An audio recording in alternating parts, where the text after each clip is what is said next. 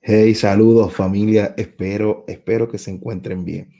Estoy muy contento ya que Vástago comenzó hace una semana atrás y el feedback ha sido tremendo. Ese primer podcast, si usted no lo escuchó, puede escucharlo. Estoy conversando con uno de mis grandes amigos, Pedraza, el pastor José Ramón Pedraza.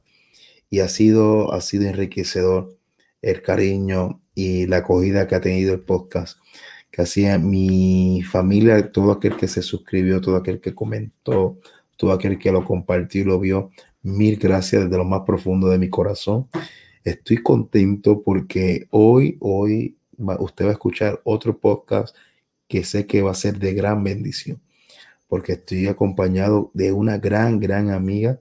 Eh, es una mujer que respeto, admiro un montón su trayectoria, su dedicación que ha tenido por, la, por, la, por el Evangelio. Es, es doctora, es predicadora, es consejera y en fin, eh, viene siendo mi madre espiritual. Sé que esto ya no posiblemente no le guste mucho porque ella así bien humilde, pero fue la primera persona que Dios utiliza para hablarme de lo que era el ministerio, va a predicar, todo eso, eso de seguro lo vamos a hablar en la conversación. Pero yo quiero que en este momento usted, usted ahí donde usted está, reciba a una gran amiga, una gran mentora, una gran predicadora, una gran mujer de Dios, una de las pilares, de las primeras mujeres pilares en Puerto Rico de cargar y transmitir el evangelio por, por doquier, la evangelista Lismari Álvarez. Saludos, Lismari. Vamos, ¿cómo tú estás? bendiciones. Qué bueno saludarte a ti y a toda tu audiencia, a todos los amigos que nos sintonizan. Eso, eso es. Gracias por estar aquí de corazón. Mil gracias. Gracias a ustedes. Mira, ¿qué te pareció esa, esa, esa introducción donde yo digo que tú eres mi madre espiritual? Súper, a mí no me molesta, al contrario, honrado me siento yo. Qué duro, de corazón. Yo me acuerdo como en el de hoy, en el momento, pues yo siempre lo he mencionado, para los que me están escuchando, siempre yo se lo he mencionado a Lismari, que la primera persona que me habla a mí de ministerio, de que va a predicar, que si las naciones, que si todo ese asunto, fue, fue Lismari Álvarez y fue una iglesia en Camuy. Yo te mencioné el nombre hace varios tiempos atrás, no me acuerdo el nombre. Eso fue en Zanja de Camuy, hace muchos años Camuy. Los de Camuy ahí saben de lo que estoy hablando y me di de Zanjas de Camuy al lado de un parque. Correcto. Y y la historia es que en ese evento nosotros fuimos la juventud más que vencedora, Iglesia del Buen Samaritano, acá en Vallaján, Arecibo. Fuimos a hacer una pantomima. Ese tiempo ese grupito estaba corriendo a hacer pantomima y yo era un, un, pantomimo de esos malos, pero le metían con los guantes blancos y tonto negro. Yo me acuerdo, yo me acuerdo de eso. Y en ese momento tú me, que me da una palabra y yo decía, esta tipa, esta tipa está loca. Esta tipa está loca. Gloria a Dios, hermano. ¿Sabes qué? De esa parte, lo más que risa me da fue la reacción tuya cuando recibes la palabra. Abriste los ojos bien grandes, yo me acuerdo ese día. Porque es la primera vez interaccionando, eh, eh, escuchando una palabra profética muy adelantada a los tiempos la, realidad fueron como tres años después o cuatro años después. O sea, en ese momento nada se acercaba. Eso es como que te digan, tú eres, eh, tú, eres rojo y te digan, te vas a convertir en azul mañana. Nada que ver. No, no machaba. Mi presente no machaba con mi futuro. Pero gracias por ser esa, esa mujer de Dios que te dejaste usar y todo se ha cumplido al pie de la letra.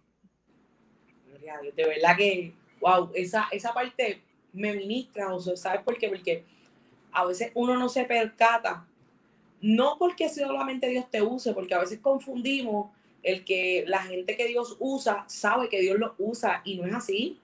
La realidad es que cuando uno está empezando, de hecho, cuando en ese momento mi ministerio estaba arrancando, número uno, yo era una muchacha joven, apenas estaba empezando mis primeros pasos en el ministerio evangelístico y viviendo uno de los grandes avivamientos de nuestro ministerio, que fue, si no me equivoco, para el año 2007. Para allá. por ahí. Y, y, lo que más me impacta es que ese momento histórico de mi vida yo era la única que le servía al Señor en mi casa, arrancando de entrada. Tenía un ministerio con una palabra profética, pero esa palabra profética todavía no había tocado mi casa. Sin embargo, Dios me estaba permitiendo tocar la vida de otra gente. O sea, yo no estaba tan consciente de lo que Dios estaba haciendo, número uno, por mi edad, número dos, por inexperiencia, y número tres, porque Dios tiene que obrar así para enseñarnos en el trayecto de que no se trata de nosotros, se trata de Él. Pero sí recuerdo que para ese evento en particular, el Espíritu Santo se movió poderosamente y gloria a Dios. Pero cuando yo llegué a mi casa, mi papá, cuando me recibió, me dijo, Oli, ¿sabes qué? Yo yo no sé por qué tú haces eso, yo no sé por qué tú predicas, yo no, y entonces era como, como algo, esto es algo que yo nunca he hablado en público. Mi papá ya partió con el Señor y se convirtió a Cristo y antes de morir se convirtió en uno de los propulsores más grandes de mi ministerio para el Señor. Pero la realidad es que a veces yo recibía algo opuesto a lo que yo vivía en, en el altar. Y al llegar a mi casa yo decía, el mundo está siendo alcanzado y mi casa aún no llega. Pero yo me, sembré en la palabra, en lo que dice la escritura. Yo y mi casa serviremos a Jehová. debe ser frustrante, debe ser frustrante ver que tu familia de sangre no, te apoya o, no recibe lo que tú estás esperando y ver que ya la, gente, la iglesia te reciben, te abrazan, te ven, te, dan, tienen una admiración y en tu, en tu casa no, no reconocen no, lo, lo, que Dios está haciendo. Fue fuerte, pensaste. Sí, en un momento dado fue bien fuerte porque yo tenía que decidir entre el ministerio o, o, o, mi familia. Y es ahí donde yo quiero hacer clarificar este punto. No es que Dios va a hacer que tú te enajenes de tu familia, pero te va a enseñar a priorizarlo a Él para que puedas alcanzar tu casa. Y entonces fue ahí en el trayecto, porque estas son cosas, José, que la gente no habla. La gente se muestra bien espiritual y, la realidad es que los ministros nos cuesta más predicar en casa porque es el entorno donde tú vives, donde conocen tus debilidades, tus días gloriosos, tus días de ambivalencia. Y estas son las cosas, mi gente, que usted no va a escuchar en un altar. Incluso no las va a escuchar en las redes sociales porque por eso basta o es algo, algo diferente. Amén. No, y, y nadito, si tú hablamos de redes sociales, redes sociales son expertas en camuflajear algo que tú no eres. Y, y, en este caso de familia, eh, eh, no fuiste, o sea, no fuiste crecida en un ambiente cristiano. Pues mira, José, escúchate esta paradoja. Por parte de mi papá, yo soy la tercera generación de ministro. Mi papá, un hombre de ministerio, se dedicaba al evangelismo, a las misiones y tenía un llamado pastoral poderoso. Eh, se casó con mi mamá, pero la familia de mi mamá, aunque son gente creyente, no, no sirven al Señor abiertamente, no asisten a la comunidad de fe, aunque simpatizan con ella. Son considerados lo que son, lo que sería un simpatizante. Entonces, pues en ese momento en el que yo comienzo a crecer en el ministerio, mi papá y mi mamá no están asistiendo a la iglesia aunque mis abuelos son creyentes y son líderes de una congregación.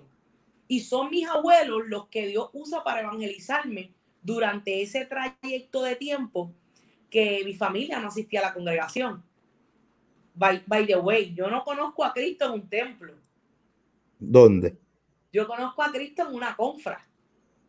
En ah, la escuela superior. Tú, tú, también eres team confra, producto de confra. Sí, yo soy fruto de confra mi desarrollo ministerial e incluso eclesiástico comenzó en la confra. Mis primeros pasos, yo recuerdo que, que ese día que yo acepto a Cristo en la escuela superior, José, yo jamás en la vida pensé que yo iba a servir a Cristo.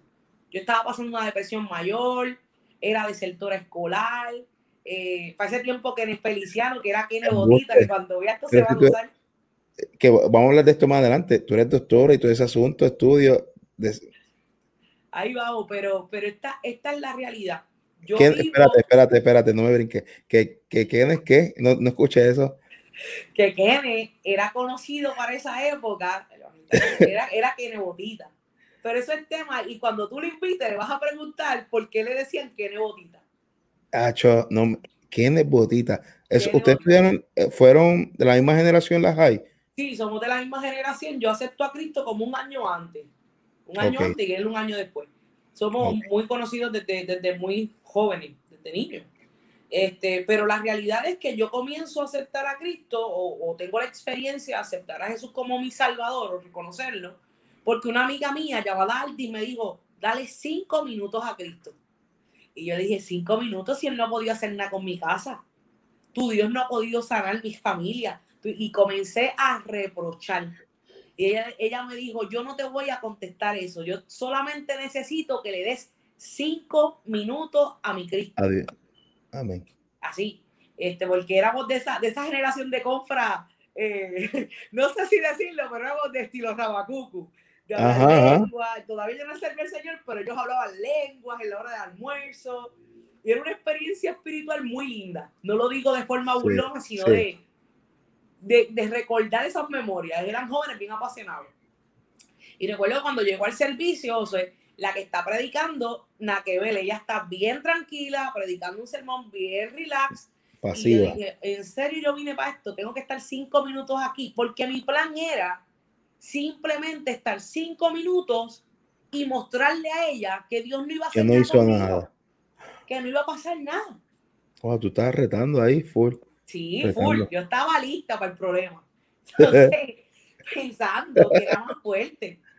Pero Dios me mostró esa, ese día, esa joven no, no había sido bautizada con, con, el Espíritu Santo y en ese momento el Señor la toma y ella comienza a hablar en otras lenguas y me dice, así te dice el Señor, justo cuando se estaban acabando los cinco minutos y yo me iba a ir. Y comenzó a hablarme de lo que yo había vivido, lo que había pasado en mi niñez, mi adolescencia, por qué no quería servirle a Cristo. Y igual, me habló hasta de experiencias que yo había tenido, porque yo tuve experiencias con la voz de Dios, Josué, antes de aceptar a Jesús. Esa ideología de que Dios solo le habla a los creyentes no es real. No existe. Eso no es real. ¿sabe? El apóstol Pablo, que lo, que lo predicamos con mucho ímpetu, cuando era Saulo, Dios se les reveló y a mí el Señor en dos ocasiones se me había tratado de revelar y yo pensaba que era mi mente y comenzaba a retarlo. Si tú eres Dios y, y mi ignorancia, Obviamente, mi conocimiento, no tenía conocimiento. Pero ese día que yo acepto a Cristo, el impacto fue tan, tan fuerte, Josué, que yo le dije a ella, no digas más nada. Y, lo voy a decir un poco coloquial, cállate la boca que yo voy a aceptar a Cristo, ya, ya. E, era como, que me cansé de comer. Era sí o sí. No, entonces, Ah, es que sí o sí, porque Dios te metió cuatro bofetas, bien da. Mami, esto, eh, ¿Tú, quieres cinco minutos? Pues te voy a revelar toda tu vida. Así fue. Y, es la manifestación del don. Por eso es que es tan importante que la iglesia, aunque tenga estructura, tenga su programación, tenga todo lo que queramos hacer para de alguna manera darle orden a las cosas, está bien, pero nunca podemos perder la esencia, Josué, lo que hizo que mi vida y la vida de muchos jóvenes que hoy son ministros, porque de esa confra la mayoría son ministros, la gloria es de Dios. A mí lo que más me impacta es que el Espíritu Santo nos visitó y yo acababa de, reconciliar con Cristo, aceptar a Cristo como se le quiera llamar, tengo esta experiencia espiritual y a los dos días ya yo estaba en una iglesia. Yo necesito aprender de la Biblia. Entonces la gente empezó a reírse. Empezó a reírse, esta muchacha está loca. Es que hay, gente que Dios lo lleva a prisa. Hay gente que, que, o sea, yo, yo, yo, yo he aprendido que, Dios trata con gente de diferente manera. La mujer, la mujer samaritana, él comienza a trabajarla poco a poco. Tú ves, tú ves su primera conversación que él, tiene con ella. Ella se refiere a él, a él primero como un tú y después cambia a Señor y después cambia a profeta. O sea, fue una revelación gradual. Por eso no podemos tener en nuestra mente y juzgar a todo el mundo que, que, alcancen eh, las cosas a la misma velocidad que uno, porque cada uno tiene un proceso diferente. Correcto. O sea, si, Dios, te restauró en una semana, gloria a Dios, pero hay gente que un año, dos años le cuesta. Exacto. Y cuando esto, con esto quiero decir, hay una frase que leí estos días, precisamente atachada a tu comentario, y es que usted no puede mirar su, vida de forma profética con el reloj ajeno. Mm. Usted tiene que mirar el suyo. Usted tiene que colocarse en la sintonía correcta Para Dios era carácter de urgencia. Josué, a los seis meses de haber aceptado a Cristo, yo era predicadora. ¿Qué edad tú tenías? 17, de 15, 15 años la primera vez que acepté a Cristo, 17 cuando me formalizo como evangelista. Ok. Porque fue gradual, no fue que yo fui evangelista a los seis meses. Es que a los seis meses comencé a predicar.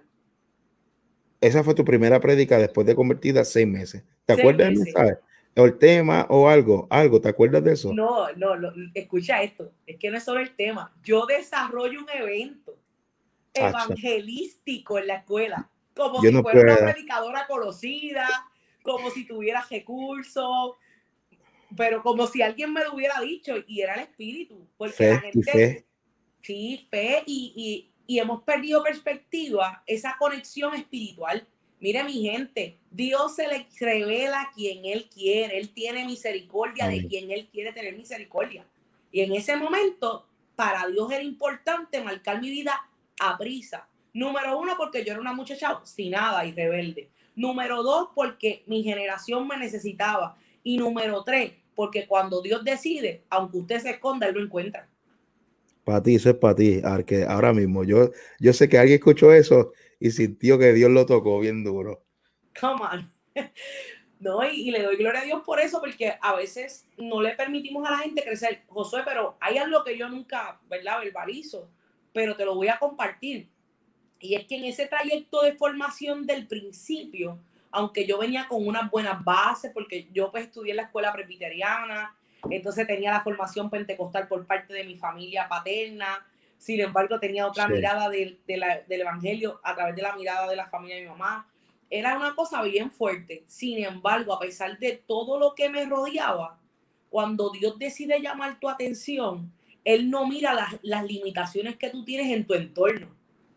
Tu entorno no es un estorbo para el propósito.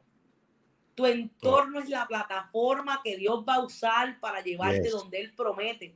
Y si tu entorno actual, y no sé a quién le estoy hablando ahora, si lo que estás viviendo y lo que te está pasando y, lo, y la gente que te está rodeando a lo mejor no recibes ese approach que tú buscas, no desistas. es, es un momento oportuno, no para mostrarle a la gente, para mostrarle a tu carne, a tu concupiscencia, quién es el Dios al que tú le has dado residencia en tu vida. Y te confieso, Josué, que ese evento evangelístico, varios jóvenes, una cantidad significativa de jóvenes aceptó a Jesús. Recuerdo que invitamos a predicar como predicador al, que es hoy pastor eh, Lito Espinosa, pero yo tuve unas breves palabras y prediqué, Cristo te está llamando, en el estilo guero, you know, New Weekend. Eh, eh, y comencé a hablarle a la gente y Cristo te quiere perdonar y me perdonó a mí. Y Josué, la gente empezó a reírse porque ellos pensaban que era una broma. Algunos hasta ese día me dijeron, Mari, no voy con las cosas de Dios. Yo le dije, no, mano, de verdad yo acepté a Cristo. No va a seguir, chica. Y me costó.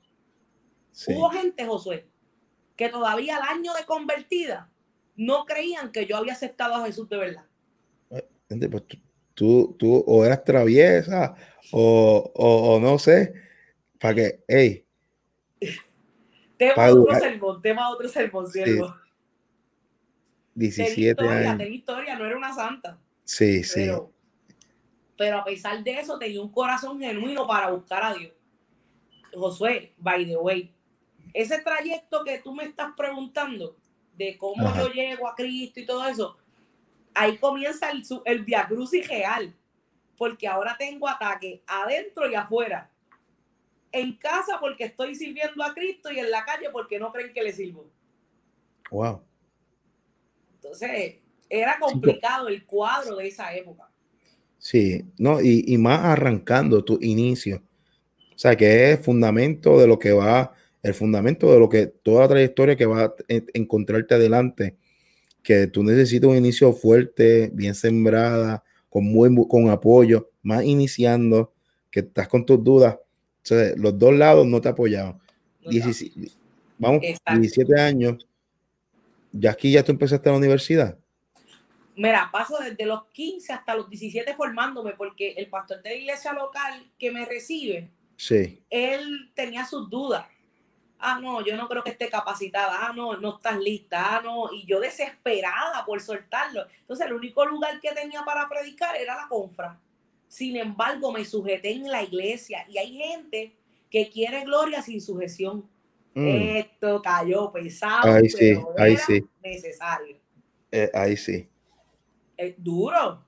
Dos años para que me dieran parte en la iglesia porque no me habían bautizado. Ay, Dios. Los religiosos, lamentablemente, no hay cosa más mala que un religioso que cree que tiene la verdad. No, mira, y tú me dices eso, es que yo no sé si los tiempos cambiaron o la gracia, o la, o la gracia eh, se aplica más rápido o nuestros tiempos, la ley era muy fuerte, pero antes había que sentarse. Hoy en día, lo voy a decir con mucho amor y cariño, abre un Facebook Live y ya la semana son profetas y evangelistas mi Marí. Exacto. Y, entonces se frustran porque si te, una cosa es que te sienten porque eh, eh, o el pastor, el líder, tiene falta de identidad, eso es algo grave, pero otra cosa es que te sienten por tu bien. Hay, hay, etapas que en el ministerio tú no puedes brincar. Exacto. Y en mi caso, yo tuve que empezar a disipularme. No tenía un discipulado estructurado, pero lo que tenía o lo que tuve era lo que yo necesitaba. Recuerdo que había un hombre que, que, fue una de las primeras personas que aceptó a Cristo la primera vez que predicó en la iglesia. Recuerdo que fue un 31 de diciembre. Eso jamás se me olvida. José, y empiezo a predicar y yo tenía un sermón y para mí era el mejor sermón. Y cuando llegué al micrófono, hermano, el frío olímpico. Como diría la canción, cuá, cuá, cuá, yo estaba frustrada, José, porque lo único que dije fue, Cristo sana, Cristo salva, bautiza y quiere salvarte. Y esta es tu noche de venir a Cristo. Y apagué el micrófono, hermano. Pero ¿sabes qué? A que tú no sabes qué me pasó, José. ¿Qué pasó? En la, cuando yo pienso que nadie iba a pasar, porque imagínate, eso para mí era un papelón, los jóvenes de la iglesia se estaban riendo. Jamás se me olvida que tres personas esa noche entraron por las puertas de la iglesia para aceptar a Cristo como su Salvador y entre ellos un hombre que era paciente de, SIDA. Y me dijo, yo necesito ese Dios que tú predicas. Y el hermano Ángel fue el coach que Dios envió, un hombre en silla de ruedas, lisiado y enfermo, diagnosticado de muerte, fue el que Dios usó para animarme. Cuando yo me quería quitar, el ángel me decía, ¿sabes qué, Lismari? Cristo te llamó y esto hay que seguirlo. Qué duro, Lismari. Y yo, lección aprendida en el sentido de que más los que están comenzando, al ministro que está comenzando, los predicadores que están comenzando, muchas veces uno se, se hace la expectativa de que, mano, tú vas a romper esa noche. No, tú te, tú te vas a sentir el Robertito Lugo, eh, tú vas a sentir que tú vas. Tengo, tengo que decirte que para mi tiempo habían dos. ¿Quién? Robertito estaba. Robertito siempre ha sido, de hecho, mi predicador top. Para cualquiera no lo sabe, es mi predicador top. Eh, el David Valle estaba en su mejor apogeo. Eh, era un joven predicador para esa época y estaba en sus mejores momentos. Y otro que es el clásico, Randy Island. Island. Lloraba en el monte y aquello era una locura. Bueno, por ahí. Porque son, son, son cosas que van a pasar en el ministerio. O sea, e, esa, esas frustraciones, no, no es que Dios falló, es que tus expectativas estaban muy altas. Está nuestra, pues mi expectativa era predicar un, sermón de una hora, pero mi bosqueo lo que tenía eran tres frases. Vamos. Vamos a respetarnos. Así es. Y, y, era duro, porque este, en la época en la que yo pues comienzo a desarrollarme, pues ya ahí entro a la universidad, había dejado la escuela y el Señor porque Dios no es un Dios desordenado, amigo que me escucha. Dios es un Dios de orden. Y Dios usó a mi mamá y me dijo, tú predicas y tú no vas a ser ni una delincuente ni una desertora escolar, usted va a ser una profesional. Y yo le agradezco a mi mamá que se atrevió a sacarme de mi cuarto y decirme, ¿sabes qué? Tú no te vas a quedar aquí, tú vas a terminar tu carrera. Y yo, mire hermano, yo estaba desconectada del propósito yo pensaba que Dios no quería que yo estudiara porque esa era la mentalidad que se vendía en mi época. Yo no sé si tú te acuerdas de eso, pero por lo menos en mi época se vendía una mentalidad de no estudies, Cristo viene. Yo cogí los últimos azotes de esa ola, yo creo. Yo creo mi generación es la última ola de esos azotes de era super fe y era algo bueno, era, o sea, era Dios también. Exacto, pero, sí. Pero eh, estudiar era casi sinónimo de que estás apartado, te estás descarriando del propósito de Dios. Yo estoy seguro que si uno le pregunta a esos ministros ahora, ¿te hubiera gustado estudiar o algo? Maybe mucha gente se hubiera convertido profesional. Así es. Incluso yo, gracias, gracias a Dios, en el trayecto, siempre Dios para cada etapa de la vida de uno, ya sea como persona, como profesional, como hijo o como ministro, en cualquier faceta que usted esté o cualquier rol, Dios siempre va a enviar gente. Y a lo mejor no tienen los títulos académicos más ostentosos. Y eso es un problema que tenemos en esta época, que la gente menosprecia por cómo la gente luce. Y juzgamos por la apariencia y por los followers y por qué es trending. Gente, hay gente que es trending y está desconectada hace rato. Y eso, bien duro, eso eso es esa es una tremenda realidad. Y, entonces yo creo que más que preocuparnos porque la gente nos reconozca, nuestra función es profundizar con Dios, porque el secreto de los que hoy somos ministros no es que somos perfectos, no es que tenemos mucho conocimiento teológico, que es bueno, y yo le hice a usted estudiar, pero más que todo eso es tener conexión real con Dios. Definitivo y no se trata de una super espiritualidad. No, no estoy hablando de una espiritualidad aparente, estoy hablando de una espiritualidad real. Me siento cansado, pero estoy aquí. Y yo recuerdo que llego a la Universidad Interamericana, Josué. Y entonces yo tengo, yo tengo esta, esta única manera peculiar de alabar a Dios y gritaba. ¡Aleluya! Y la gente se reía. Entonces ya la gente me decía, ahí viene el aleluya en aquel tiempo no había Facebook Live, vamos a respetarlo. Ajá. Y era MySpace y estaba empezando. En su apogeo. En su apogeo. Entonces, el Señor comienza a inquietarme que yo tengo que evangelizar. Y yo me paraba en las plazoletas de la universidad en mis horas libres y comenzaba a predicar y yo hablaba en lengua. Aquello era una locura, Josué, una locura. Para la gente yo estaba loca para mis amigos, yo había perdido la cabeza, esta muchacha se chifló, pero yo tenía tanta pasión y tengo tanta pasión por lo que hago, porque eso no, eso no puede disminuir en el trayecto y en tu formación. Si la pasión disminuye, te llamaste tú. Dilo otra vez. Si la pasión disminuye, te llamaste tú, te posicionaste tú, te colocaste tú. Porque los tiempos difíciles son los que definen que un ministro no solo es llamado por Dios, sino que le fortalecen para que cuando lleguen los días de gloria, los días poderosos, los días de celebración, usted pueda disfrutarlo, pero sobre todo saber que no se trata de ti. Que no llegaste por mérito, que no llegaste por los aplausos de la gente. Galatas 1.10 lo dice, Josué. Ahora pues, busco el favor de Dios o el de los hombres. Porque si busco el favor de los hombres, no sería siervo de Cristo. Y ese está duro. Sí. Es, real. Yo recuerdo que había una, una, amiga que se llama igual que yo, se llama Liz Mari González, que posiblemente va a ver esta transmisión, y hoy es mi colega. Liz se, sorprendía, ella decía, pero ¿por qué tú gritas? ¿Por qué tú hablas lengua?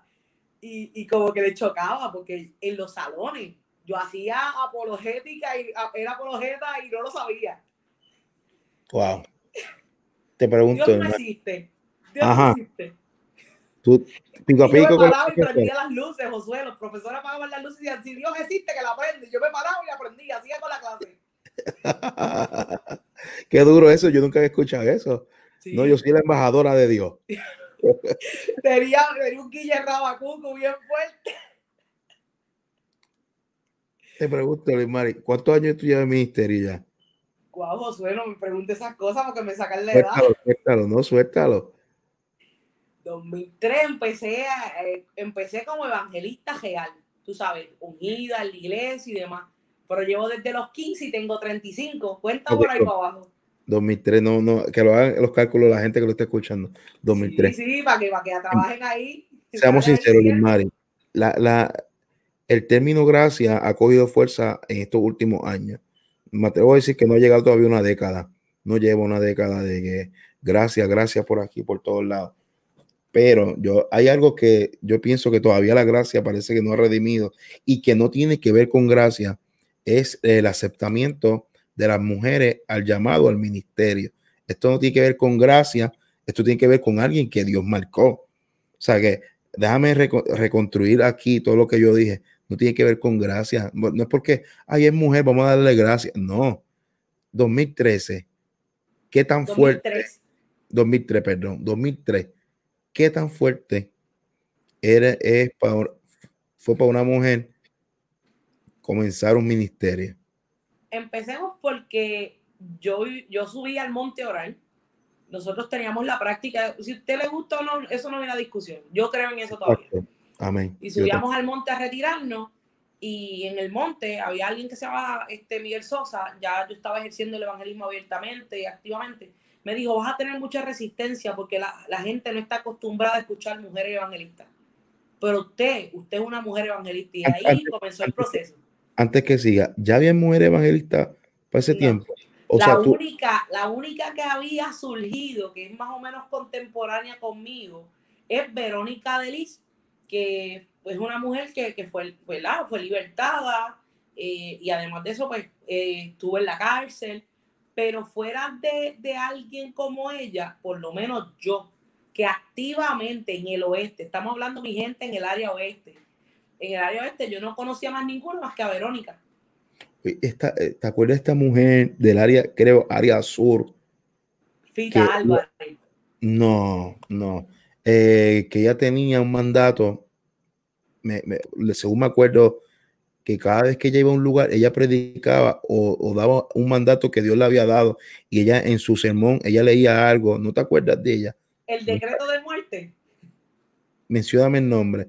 Se llama Cenet. Ajá. Ella ya estaba. Estrella era misionera en, Venezuela para esa época. Okay. Ella no estaba en Puerto Rico. De hecho, Estrella, Estrella es pariente mío, con sanguíneo. Mira qué duro, no sabía. Sí, sí, está en familia mía. Área oeste, nadie, no tenía una mujer, no tenía alguien que, o sea, eh, más o menos eran contemporáneas, significa que no tenía alguien como que a seguir, que te mentoreara más en esta área. Habían predicadoras, o tú eras misionera o eras predicadora, pero evangelista. Mira, cuando yo dije que era evangelista la primera vez, la gente me miró raro. Porque número uno, eso era un ministerio exclusivo para hombres. Y recuerdo que así me lo dijeron abiertamente, 17 años. Usted es predicadora, usted no es evangelista, las mujeres no son evangelistas. ¿Y quién fue la que llevó el mensaje de que Jesús resucitó? Esa es la pregunta. ¿Y quién fue la mujer que Dios le dio de beber y fue y le predicó a los samaritanos? Correcto. Por la Biblia, los de, eh, eh, es que por la Biblia esos argumentos quedan destrozados. Mira, la primera, yo creo que la primera persona que ejerció el ministerio o el título evangelístico fueron mujeres. Correcto. José, yo tengo la perspectiva de que Jesús vino a darle paso no solo la oportunidad a las mujeres que pudieran participar de lo religioso de forma activa, activa, sí. Sino a romper con las estructuras religiosas de la época. Y eso es complicado en el 2021, mi gente. O sea, hemos avanzado en teología, en profundidad, en tantas cosas y no hemos podido siquiera entender que para Dios en el reino no existe mujer y hombre. Te pregunto, ¿tiene alguna historia? ¿Tiene algún, algún suceso que O, gracioso o, pero tiene que ser referente o, o, o, que te dolió, te marcó referente porque eras mujer. Algún comentario racista. Sí, este, yo recuerdo 17 años, Dito, llegué a, una iglesia a predicar, la iglesia explotaba, eso era la, imagínate, como era algo extraño que una mujer fuera evangelista en mi época, por lo menos que fuera conocida. Porque para mi época no había Instagram ni nada de estas cosas. Lo que había era este, como te dije, MySpace y cuidado, eso no lo tenía todo el mundo. So, fue bien interesante que esa campaña estaba bien y cuando llegué al templo el pastor esperaba una mujer mayor, porque como no habían promociones, la gente te conocía en el culto. Vamos a invitarla porque la escuché en la radio. Y cuando llegué me miró de arriba y me dijo, ¿y usted es la que va a predicar? Usted es una niña. Usted predica de abajo porque usted no puede tomarse al altar, usted es una niña. Qué fuerte. Ese fue uno, uno fuerte. Sin embargo, uno gracioso, Hacho, es demasiado embarazoso. ¿Abajo o arriba? ¿Cómo es? ¿Predicaste, abajo o arriba? Ah, yo siempre la bien sometida. Abajo. Ah, pero el más duro. Tú te tienes que acordar de eso. Suéltalo. ¿Lo suelto? ¡Ah! ¡Qué rayo! Lo fuimos para atrás. Oye, por ética, no voy a mencionar quién es. Pues la gente de tu generación se va a acordar de esto. ¿Tú te acuerdas? ¿Tú te acuerdas de lo que pasó? Fue un domingo. Mira, mira. No, chico. Tú no estás listo para esto. Dale, dale. Sí. Ah, wow. Es que, es que. No sé si, si conviene. Dilo, dilo, porque no, no, es nada malo. Eso a mí no me afecta. Mira, mire, mi gente. Limari fue a predicar. Y la. ¿Tú terminaste predicando? No. Sí, terminé de predicar. La gente se convirtió. Pero. Milagros y todo. Pero es que no me acuerdo cuáles fueron las palabras que él utilizó. Que la perdonamos. Sí, ah, esa fue. Miren, porque Liz Marie vino con un traje. Gente, aquí, mira, aquí. Yo creo que era. La bufanda fue. Pero era, era manga, era porque no tenía manga. Sí, aquí, aquí. Pero era porque no tenía manga. Ajá. Ese fue tu pecado. Sí, que no tenía manga larga. Y, y mencionó y dijo, no, aquí, la, aquí porque, no sé por qué, pero dijo, la cuestión es que él terminó, te perdonamos. Sí, porque eh, él dijo que yo había llegado sin manga y que él me había permitido predicar porque pues, pues él sabía que yo era buena, pero que para la próxima vez no se me quedara la bufanda. Tranquilo, que está la recomendación del cielo. Cuando Liz Mari, ah, no, mira, la perdonaron y la iglesia llena, Josué, ¿tú te acuerdas de eso? Yo me acuerdo. Locura, pero ¿sabes qué? Que ese día yo, yo llegué a mi casa y en vez de sentirme molesta, rebelde o frustrada, ese día yo entendí que Dios no era como los hombres. Definitivo. Porque yo había visto el fruto de lo que Dios estaba haciendo, que Dios no me estaba juzgando por mi apariencia. Y ese día, Josué, para algunos suena algo negativo, para mí fue de bendición. Ese día se me cayó la venda de la religión. Uf. Ese día dije, Dios no es como la gente. Pero actué de forma sumisa, no me alteré, no me volví eh, loca. Eh, y yo pienso que eso es algo que ya uno alcanza, eso es madurez en el ministerio, en el sentido de que, mira, fue un comentario fuera de lugar, fue un comentario, se puede, eh, religioso, sea, porque no, hay pecado en eso, no hay pecado. Pero uno como ministro predicador, uno tiene que decir contra las vidas que están aquí, por las vidas. O sea, eh, es un respeto a, las personas que están en ese lugar, que tú no sabes la palabra que tú sueltes, lo que va a producir en ellos. O sea, y, y, para la óptica del que lo ve de afuera o el que lo escucha, a lo mejor fue un momento gravoso, pero ¿sabes mm. qué? Eso, eso nos enseña a lo que no tenemos que hacer. Mi gente, esto no lo estamos trayendo para que usted critique a nadie. Claro. Esto lo estamos haciendo para, ¿verdad? Estoy haciéndolo en beneficio de aquellos que van subiendo. Mientras más alto Dios te lleve, más humilde usted tiene que ser. Y humildad no es que bajes la cabeza ni que andes tan dragoso, no tiene que ver con eso. Tiene que ver con que teniendo la razón, a veces la mejor palabra es la que no se dice. Y eso no se enseña en esta época. En esta época es, ah, no, hay que defenderse, hay que, no. Si usted reacciona, y esta, esto está duro, hay una frase de un filósofo contemporáneo que a mí me gusta mucho, el teólogo, dice, si yo me distraigo lanzándole piedras a todos los perros que salen en el camino, nunca llego a mi destino. Lo leí hace poco también. Poderoso. Está duro. Sí. No le tires piedra a toda la gente que no reaccione. ah, que escribieron eso por mí. Tranquilo. No hay cosa más maravillosa que disfrutar el trayecto. ¿Sabes? Las cosas malas, verle el lado positivo. No estoy hablando de super, de un positivismo tóxico. Estoy hablando de que centrarse, puesto los ojos en Jesús, el autor y consumador de nuestra fe. Ya así. No hay, no hay de otra, José. ¿Tienes algún otro más, o algún otro caso? Es bien embarazoso, mano, bien embarazoso. Otro casito. Pues mira, yo recuerdo que, que fui a una campaña y tú sabes que hubo una época en que a mí me dio hacer, con hacer sermones dramatizados. Sí. y comencé a dramatizar el mal rojo y la gente se tiró a los lados. Pero y tú, yo me tiro del altar, me tiro Josué, caído para, se me parten los tacos en pleno culto. pero tú sabes, todas estas yo parar, no, no sí. El orgullo, el orgullo primero. Sí, sí, y como que la super espiritualidad que uno tenía en esa época. Entonces, pues me quedé así viendo el chiste y le dije, todo el mundo cierra los ojos. Y todo el mundo cierra los ojos. Yo arranqué a correr a cambiarme los zapatos. Regresé al culto otra vez obviamente yo era una muchacha, mi gente, perdóneme esa si no cumplo con tu, con tu criterio. Qué duro. Todo el mundo cierra los ojos. Y, y después, volviste, ábranlo. No, no, el chiste es que la gente siguió cantando. Yo le hice a los músicos señas que siguieran cantando, y entonces entré corriendo, porque ya venía con los flats.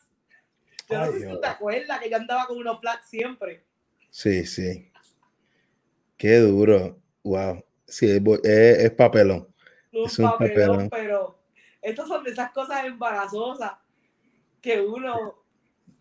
Eso... una vez que Maui me dijo, no te pongas esa falda, no, que esta falda es la que es.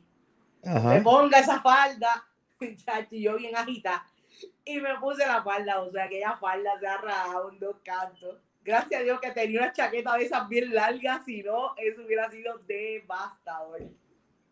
Qué, brut, qué brutal. Ay, Dios mío, yo me gozo porque tú me estás contando eso, pero yo no, yo no me imagino estar en tu posición y que eso ocurra. trágame tierra, trágame tierra. No, cosas así bien locas.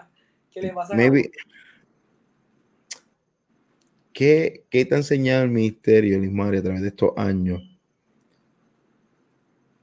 O ya que hemos contado cosas graciosas, funny, este, comentarios racistas, religiosos. Procesos más fuertes que hayas vivido en el ministerio, al nivel de que hayas dicho lo dejo todo. ¿Ha, pasado por eso? Yo viví un evento, no como para quitarme, sino para que me sirvió para motivarme, me reinició. De hecho, de ahí sale el Restart Conference, de estas eventualidades que vivo. Tuve pérdida, tuve distintas cosas. En el año 2010, eh, yo sufro lo que se conoce como un accidente cerebrovascular o un CVA. Estoy 16 horas en coma. Mi mamá acabada de convertir. Estoy aferrada a la palabra que Dios me dio. Mi mamá, esta parte del testimonio la testifica mi mamá. Incluso todavía 10 años después llora, casi 11 años después. Yo salgo a predicar de mi casa, José, precisamente a a la iglesia del pastor Edwin Maldonado. Ah, qué duro. Entonces, pues fui, fui a predicar a estos ayunos. ¿Tú te acuerdas los ayunos 6 a 6? Sí, yo me acuerdo, yo me acuerdo. Pues yo llego a predicar, termino de predicar, ministro, todo chévere, una gloria tremenda. Y yo me comienzo a quejar de un dolor de cabeza y cuando me monto en el carro, ya llegando a Isabela, bajando lo que es la cuesta, lo que le llaman, un poquito más allá de Isabela, como, en Aguada, este, lo que le conocen la cadena, por allí más o menos, eh, yo comienzo a experimentar una serie de convulsiones. Piensan que es un bajón de azúcar y deciden llevarme al hospital. Y cuando llego al hospital, el médico le dice, esta muchacha infartó a nivel cerebral, ella no se va a levantar. Si sobrevive, queda vegetal busquen a sus padres porque la vamos a, a, ponerle un ventilador artificial y cuando llego al siguiente hospital, porque me trasladan de ese CDT a un hospital ya más, más específico, pues mi mamá firmó los papeles y el médico le dijo, ¿sabe qué, señora? Volví y se lo repito.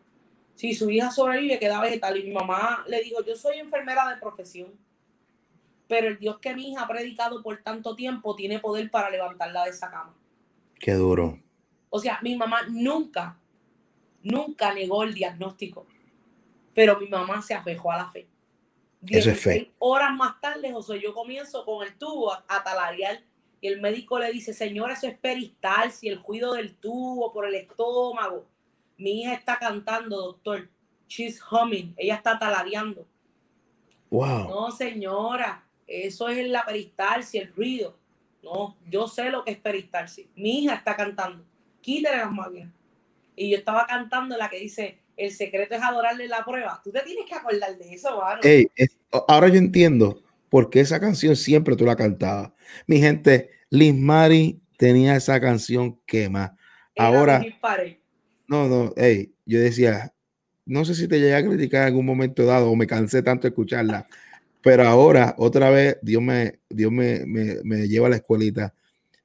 tú no puedes, a, veces no puedes juzgar a, una adoración de alguien porque si tú no conoces el proceso, hay historia, hay historia a través de adoraciones. Sí.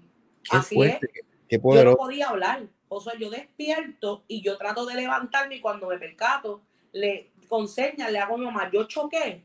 Me dijo, no, tranquila, que todo va a estar bien. Y me percato que no puedo hablar, que no tengo como coordinación, que tengo la mano muerta, hermano todo mi lado izquierdo, desde mi rostro, mis manos, mis pies, no podía hablar, no gesticulaba, se me, se me, se me movió mi rostro. Me dio como un tipo de parálisis facial. Imagínese con 24 años, yo estaba empezando a vivir. ¿Qué? Y fue, fue duro, fue duro. Fue un momento duro. Y por eso sí te puedo decir, Josué, al, al tiempo, al par de meses, como a los tres meses, como cuando me convertí. A los tres meses de recuperarme, le, no recordaba, de hecho eso es algo que yo no, no hablo mucho, pero tuve amnesia, o sea, no recordaba todo lo pasado. Entonces cambió mi, mi manera de, de, de, dirigirme, de hacer las cosas y demás, hasta mi estética. Y la gente como el que le chocó, ah, no está muchos años, y no era eso, es que realmente estaba viviendo un evento de transformación. Mi gente, lo que te sacude el simiente, simplemente lo que hace es posicionarte para donde Dios te quiere llevar. No veas tu prueba, tu crisis, tu situación o hasta los errores, vamos, que no necesariamente tienen que ser pecados. Sí, sí. No los tienes que ver como una, como una cosa que te va a destruir. Lo que no te rompe te hace más fuerte, dice la frase, la de la vieja escuela, eso es lo que dice. Así que es real, es real. Hoy, ¿verdad? Testifico, estoy sana, el Señor me sanó. A los tres meses comencé a predicar. Hubo un evento poderoso y gloria a Dios. Y desde ahí arranqué nuevamente y nunca más he vuelto a detener el ministerio para gloria al Señor. Tú no sabía nada, o sea, yo sabía que tú habías tenido una enfermedad así bien grave, pero me sorprendió mucho eso de la adoración, Limar.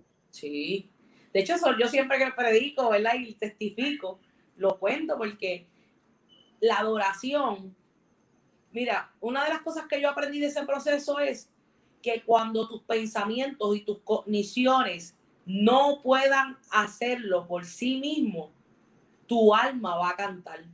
Lismari, ¿cómo que mi alma va a cantar? Óyeme, mi gente, si antes de que la palabra salga de la boca, Dios la conoce toda, significa que de la abundancia del corazón va a hablar la boca.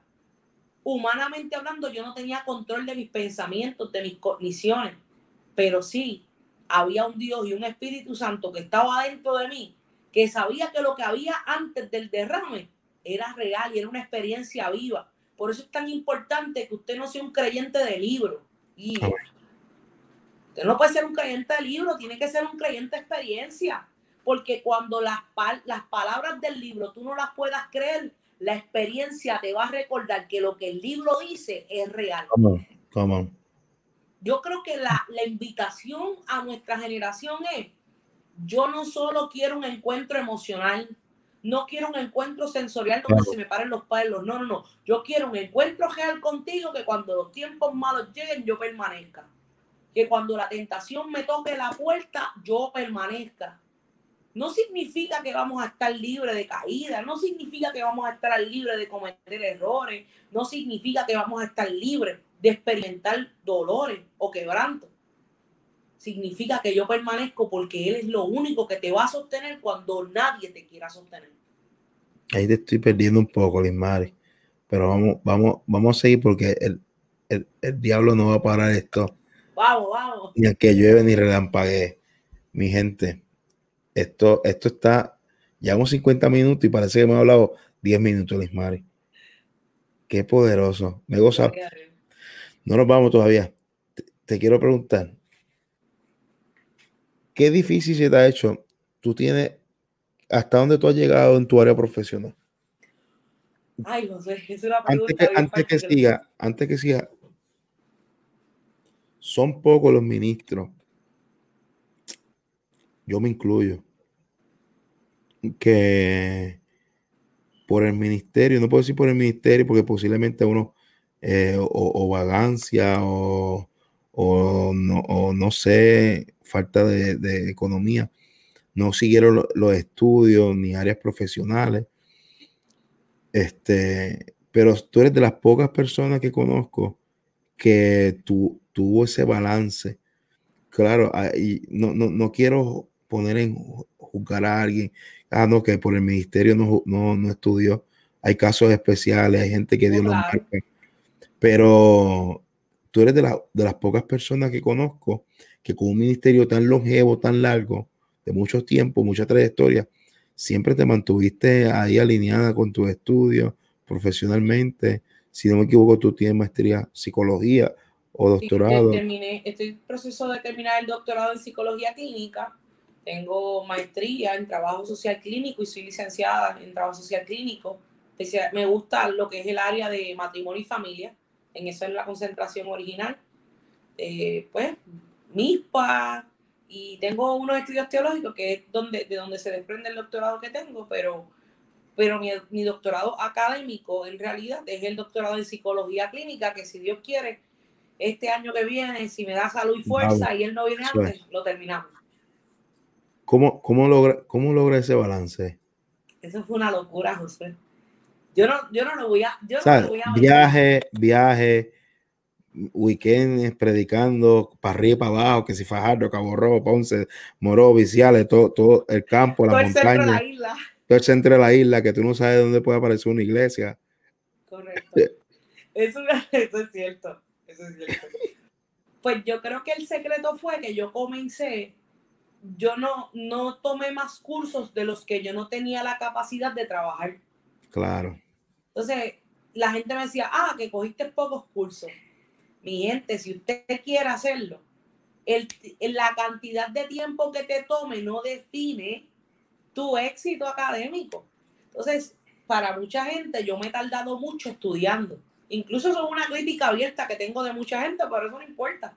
Eso es bueno que también la gente opine, porque esos comentarios también ayudan a sí, son válidos. Son válidos. son válidos, son válidos. Aquí respetamos la diversidad, mi gente. Eh, pero la realidad es que si yo me hubiera puesto a mirarme en el reloj ajeno, y incluso José, yo recibí hasta palabras proféticas.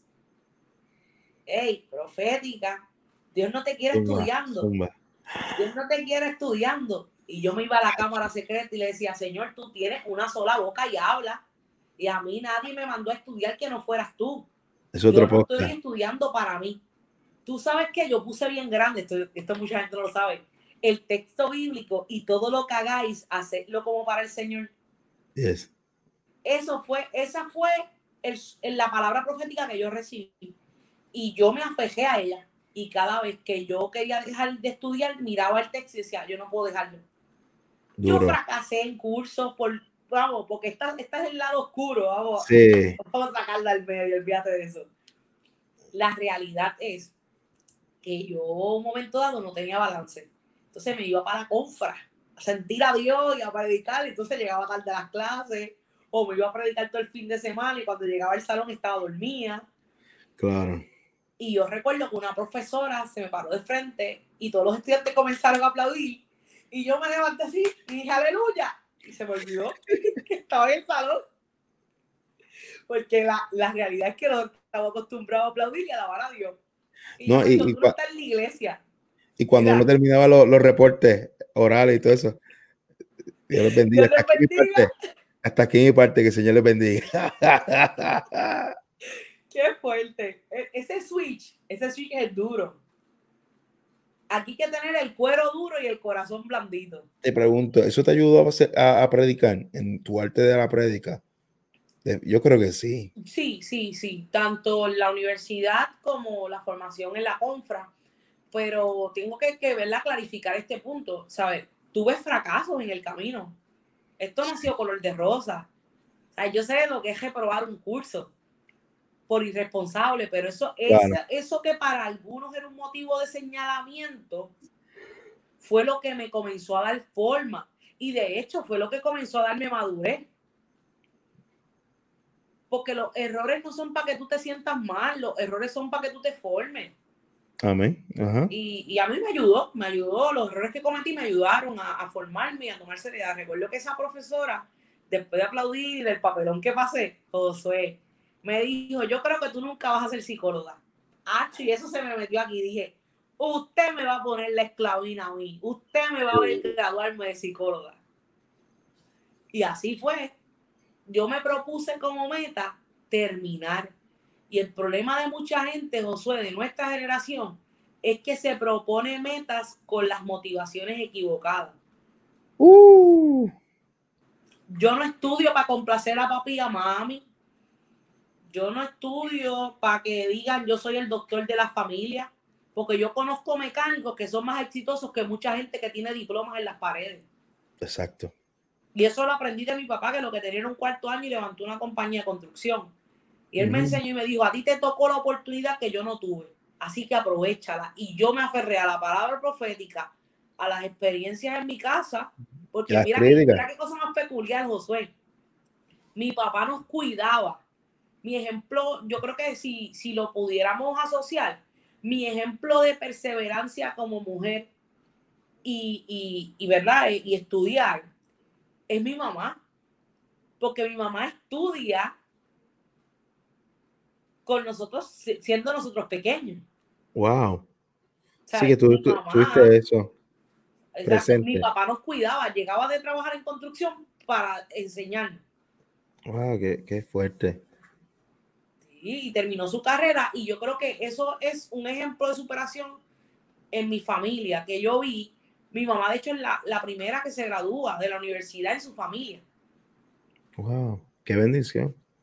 Y, y- y así mismo sucesivamente comienza dentro de mi entorno a darse esta dinámica y en mi caso personal yo te puedo decir que lo que más que lo que más me ayudó a permanecer en la universidad y en el ministerio fue que ahí llegó gente como Estrella Bacené, llegó otro tipo de personas que dentro de las herramientas que tenía me ayudaron, no te quites, mantente y comencé a vivir por fe, full. Entonces Dios comenzó a sostenerme, comenzó a llevarme, a abrirme puertas. Cuando el marketing no era efectivo, mi gente, ahí no había, ahí no había payola que, que, que, que pagar. No había Facebook, no había YouTube, No. no, había Instagram. A- en en el del tiempo del que vengo, no es distinto a este. En el sentido de que Dios sigue siendo el mismo. Los métodos han cambiado. Las Claro. herramientas son más avanzadas. Pero el modelo sigue siendo el mismo.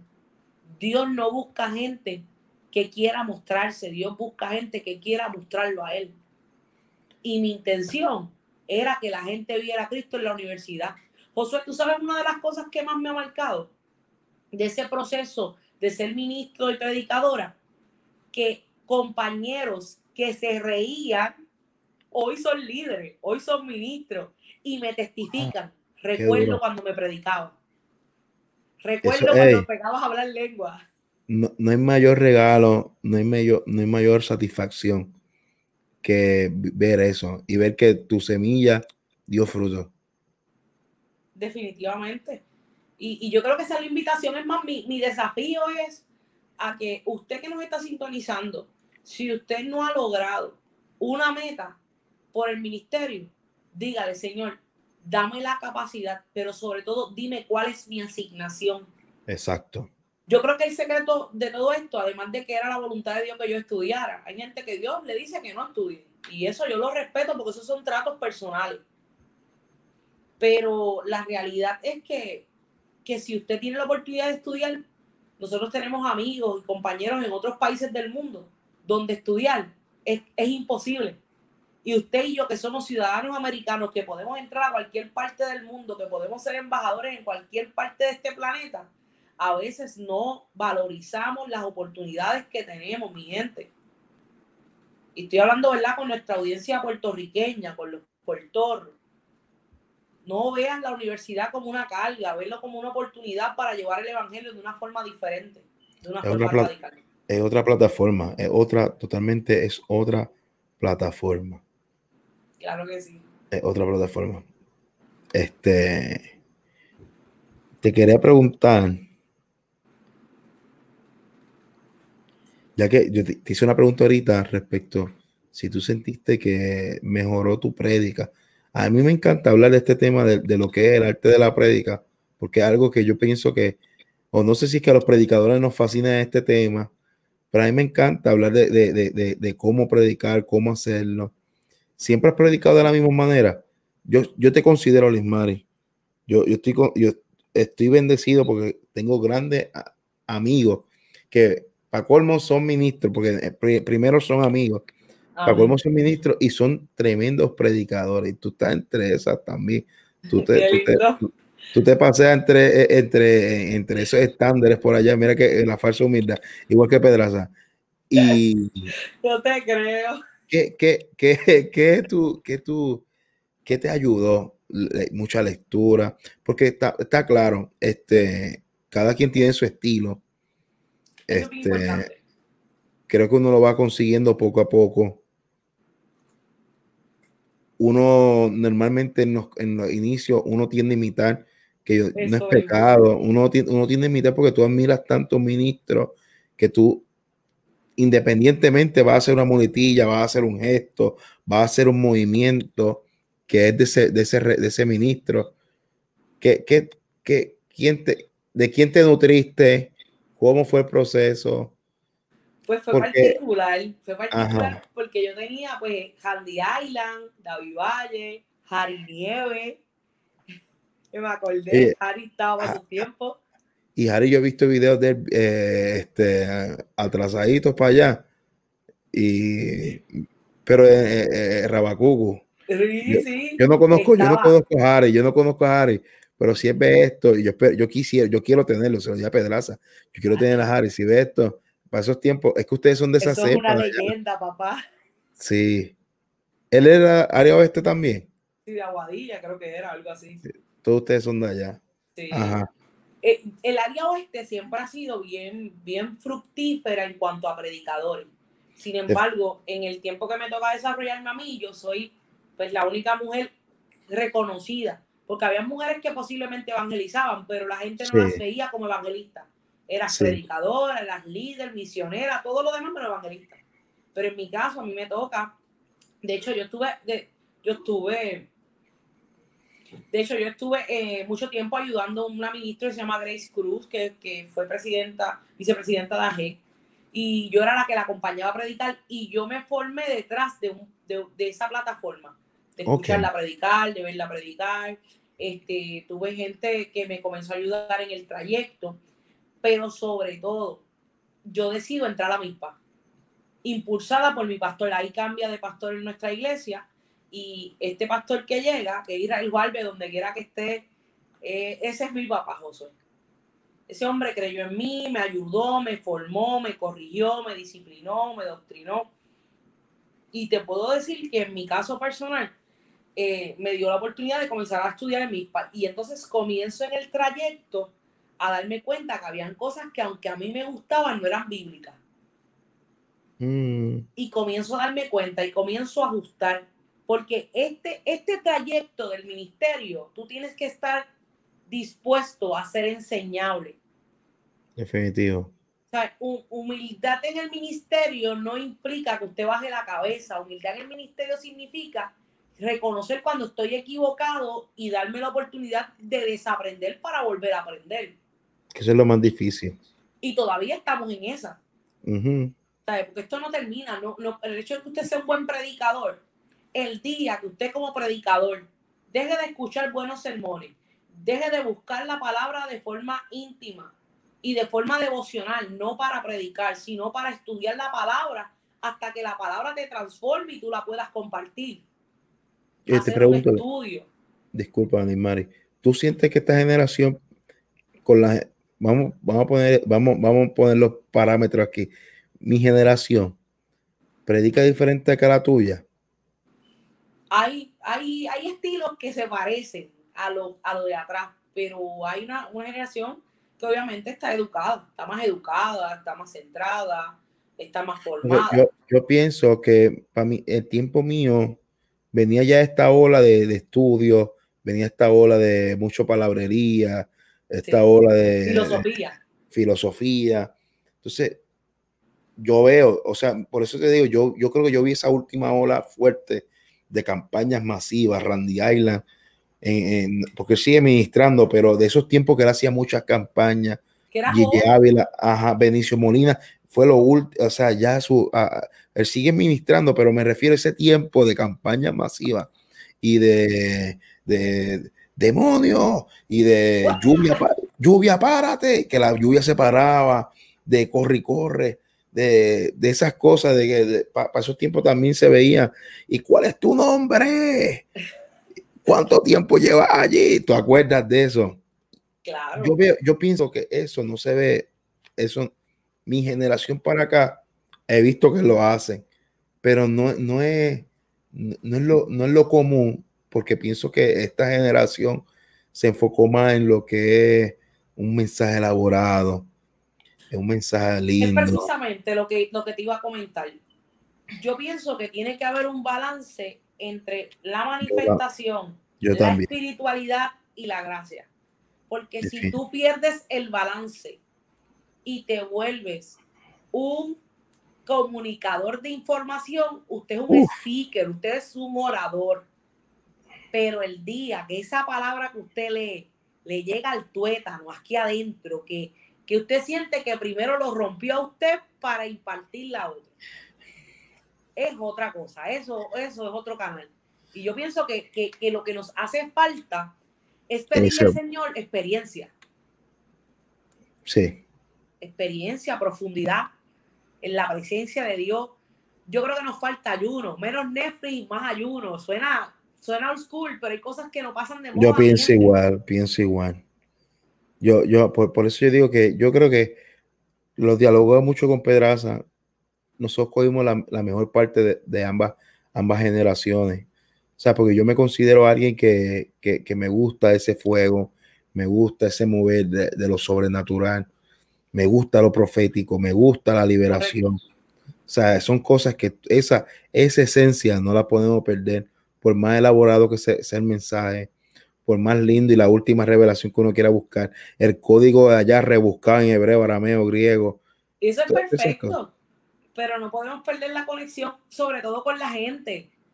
Jesús tenía un mensaje sencillo, mire, escuche, Jesús tenía un mensaje sencillo, que un niño lo podía entender y un anciano lo podía comprender y un estudioso lo podía comprender y alguien totalmente neófito lo podía entender. Yo creo que ese es el verdadero ejercicio, el verdadero arte de predicar. No, y predicar sencillo es lo más difícil.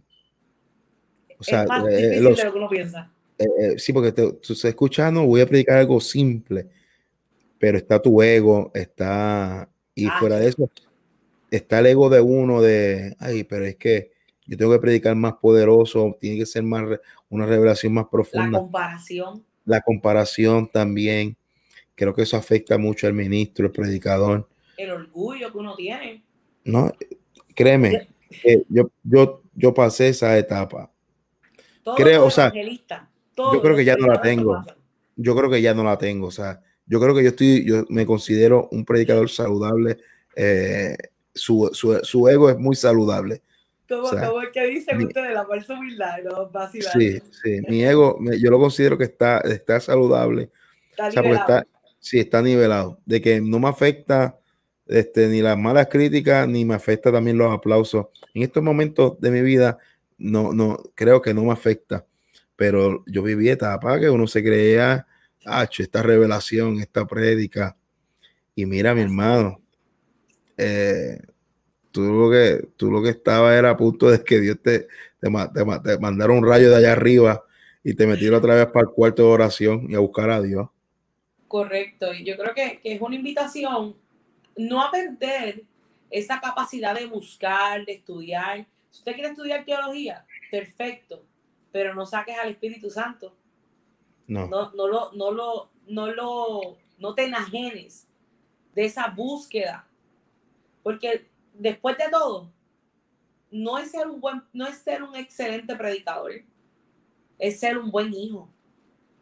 Exacto. Y hijo desde la perspectiva bíblica correcta y saludable. No desde, desde otra óptica, sino desde la, de la bíblica, vamos.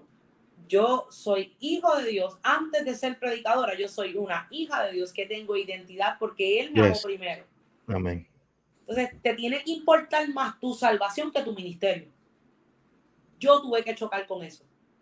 Creo que todo, todo. Ministro que no diga eso. Ministro que no diga eso, que no pasó por eso. Creo que pues tiene que pasar por eso. Que el orgullo Dios se lo tumbe. El orgullo es algo, el orgullo es mata ministerio, mata a los ministerios, los seca. Te seca porque tú en tu en tu burbuja de pensamiento tú juras que estás bien, pero te estás secando por dentro. Correcto. Y sobre todo, Josué, yo te puedo decir que yo agradezco porque para cada tiempo, yo estuve asistiendo a la misma iglesia por 17 años. Yo creo que, que, el secreto de todo esto no ha sido algo como mágico, es, es real, ¿sabes? Permanecer en una misma estructura, tener disciplina, consistencia, tú sabes, Necesitamos disciplina, consistencia, estructura. Eso yo creo que fue lo que me ayudó. Porque yo comienzo afuera antes que adentro. O sea, por lo general la gente piensa que tú te tienes que formar adentro para llegar afuera. Y a veces el Señor empieza de afuera hacia adentro y trabajando en otras áreas alrededor de ti para que tú puedas llegar a donde Él quiere. Así que, mi gente, yo creo que la invitación más grande que Josué nos está haciendo, ¿verdad? A través de esta transmisión y y la, invitación a los distintos recursos es que, que podamos caminar en favor del propósito, que podamos caminar en favor de, lo que es real, que no aparentemos lo que no somos, que seamos reales, que seamos genuinos. Usted no tiene que cambiar su estilo. Usted, sea usted. No hay cosa más espectacular que alguien que cuando usted lo escuche predicar, usted puede decir, esa persona es la misma persona abajo del altar que arriba del altar aunque allá nos cambia la voz, aunque allá volverla para mantener las cuerdas vocales, que son cosas que la gente no, habla. Usted tiene, que, usted tiene que agarrar un tono donde usted se escuche. y entre otras cosas más que nosotros no hablamos. Ajá. Eso es otro podcast. Eso es otro podcast. Ah, no te metas por ahí. consejo, consejo, peor consejo que has recibido. Que deje de estudiar. Duro, mejor consejo que has recibido que lo mire a él y no a la gente. Mensaje favorito tuyo. Ay, siempre hay uno. Sí. Ya, este, fuiste para atrás, me hiciste pensar el favorito. Hay que, que, que, siempre predicaba era un choque con Jesús trastorna tu agenda. Me gusta.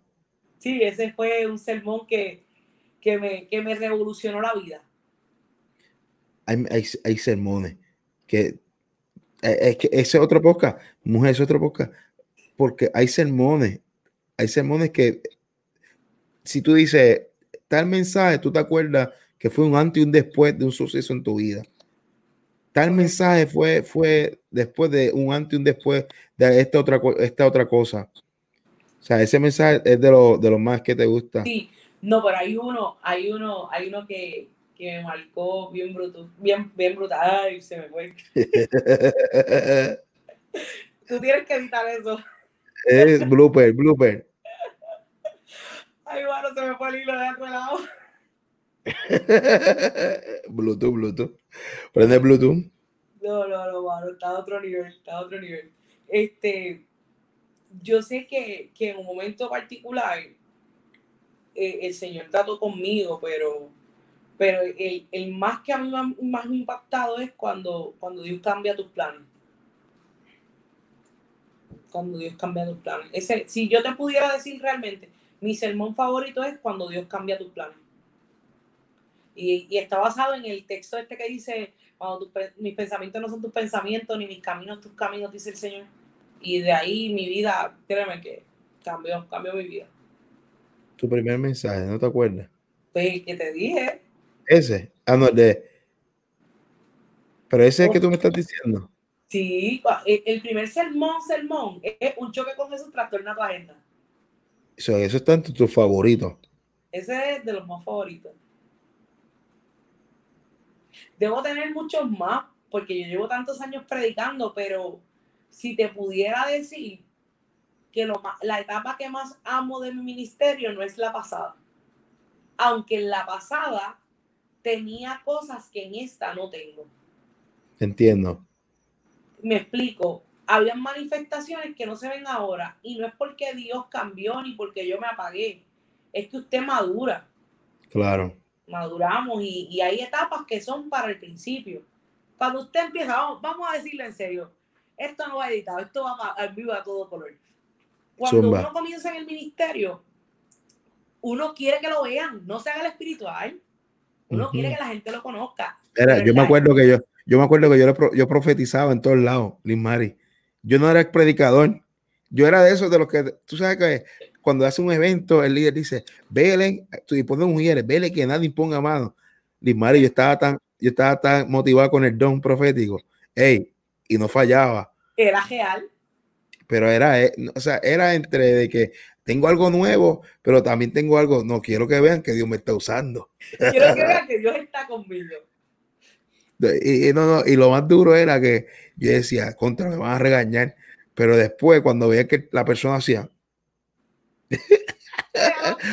oh, deja quieto.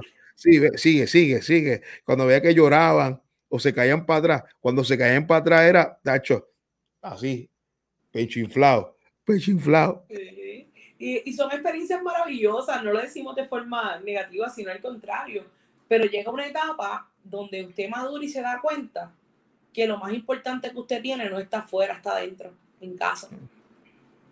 Yo hace poco testificaba, José, que en un momento dado de mi ministerio, mi papá ya había fallecido y en el aeropuerto de Texas, yo soy confrontada por el Señor. Este, yo no quiero viajar, yo no quiero seguir haciéndolo. La gente me dijo, deja de predicar por este tiempo, por tu duelo, pero Dios me sanó en las alturas. Y eso es algo que la gente no puede entender. Dios me sanó en el altar. Si yo me hubiera bajado del altar, Josué, posiblemente yo no estaría donde estoy hoy.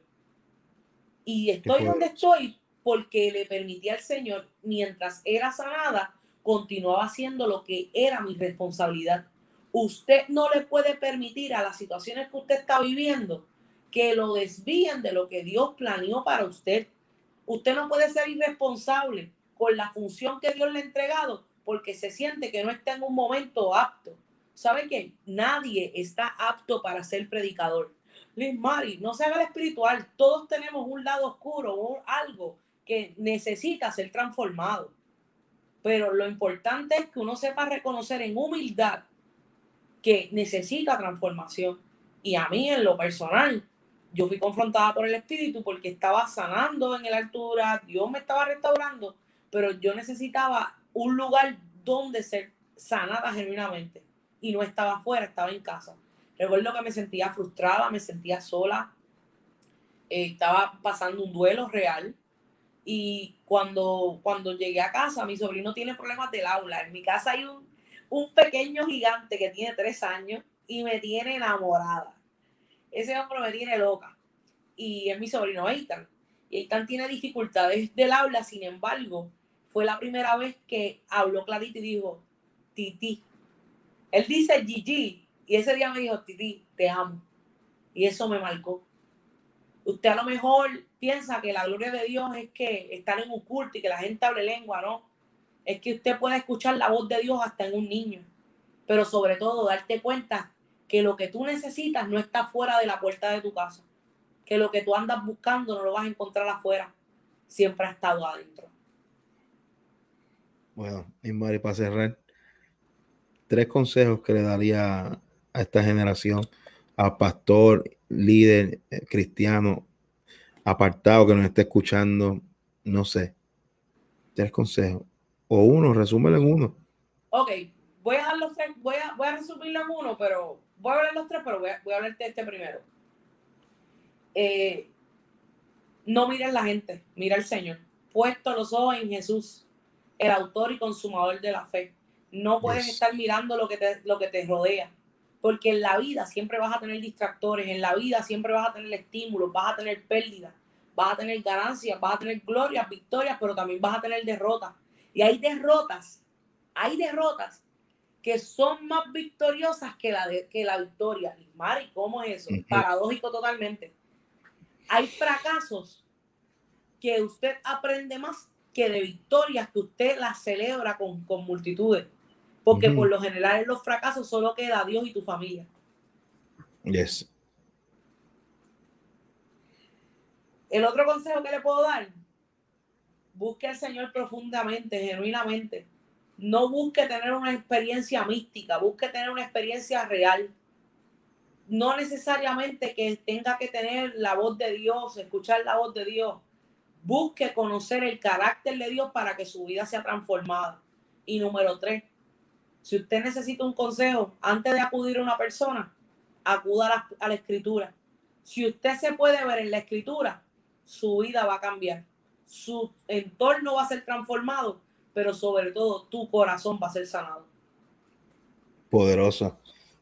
¿Dónde te seguimos, Liz Mari? ¿Dónde te puedo seguir? ¿Dónde te pueden conseguir?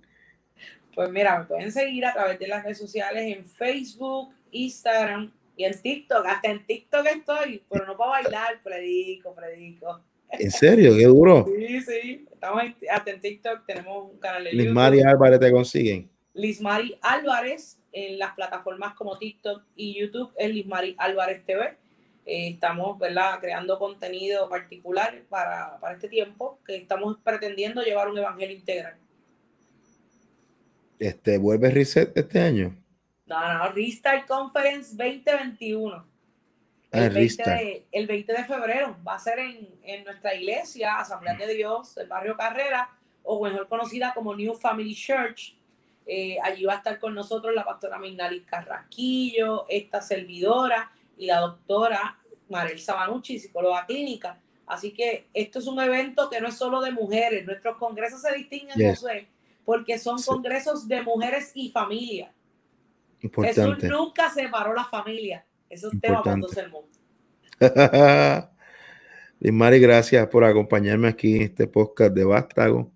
Bienvenida a la familia de Vástago. Gracias, José. Que este es un proyecto que está, está comenzando y va para largo. Mil gracias, Mari. Espero, yo sé que esta conversación va a bendecir a dos o tres, va a bendecir también a dos o tres mujeres. Este, sé que tú eres una mujer transparente, una mujer de Dios y que si alguna chica aquí se siente identificada, mira, de corazón, yo sé que Liz Mari, así como usted la vio genuina en este, en este podcast, así de genuina ella, desde el altar, en plataforma, donde sea, igual de genuina, búsquela, yo sé que ella le va a ayudar, le va a dar consejo, le va a dar atención. Este, ha sido mi madre la que me llama, me busca, me dice, mete mano, Vástago también está arriba, porque Liz Mari siempre me, me, empujó, me apoyó Casi gente así hace falta en nuestros ministerios, en nuestra iglesia. Casi Mari, gracias por tu dedicación a Dios, todos los años que le has dado. Alta y baja, pero te has mantenido. Casi cerramos esto. ¿Algo más que decir? Muchas gracias a ti, Josué, y a todos los amigos que nos siguen. Los amigos que, ¿verdad? Siguen mi página y no siguen a Josué, les invito a que lo sigan. Josué, ¿dónde la gente que me sigue te puede conseguir? Josué Quesada por todos lados. José Quesada. Ay, siga Vástago en YouTube. Estamos en, está en Facebook, o sea, está en las redes, pero donde se puede consumir este, este podcast es por YouTube y en Spotify. Por ahora todavía no hemos podido subir la Apple. Apple contra me está tirando la mala, que son los, que yo siempre defiendo. son los que me están fallando, pero prontamente en el nombre de Jesús, eso va a estar. Casi me pueden conseguir. Muchísimas gracias a usted, de verdad. Gracias por esta oportunidad. Bendiciones. No, gracias. Gracias a ti. Nos vemos. Bendiciones, familia. Suscríbase, deje su comentario. Importante.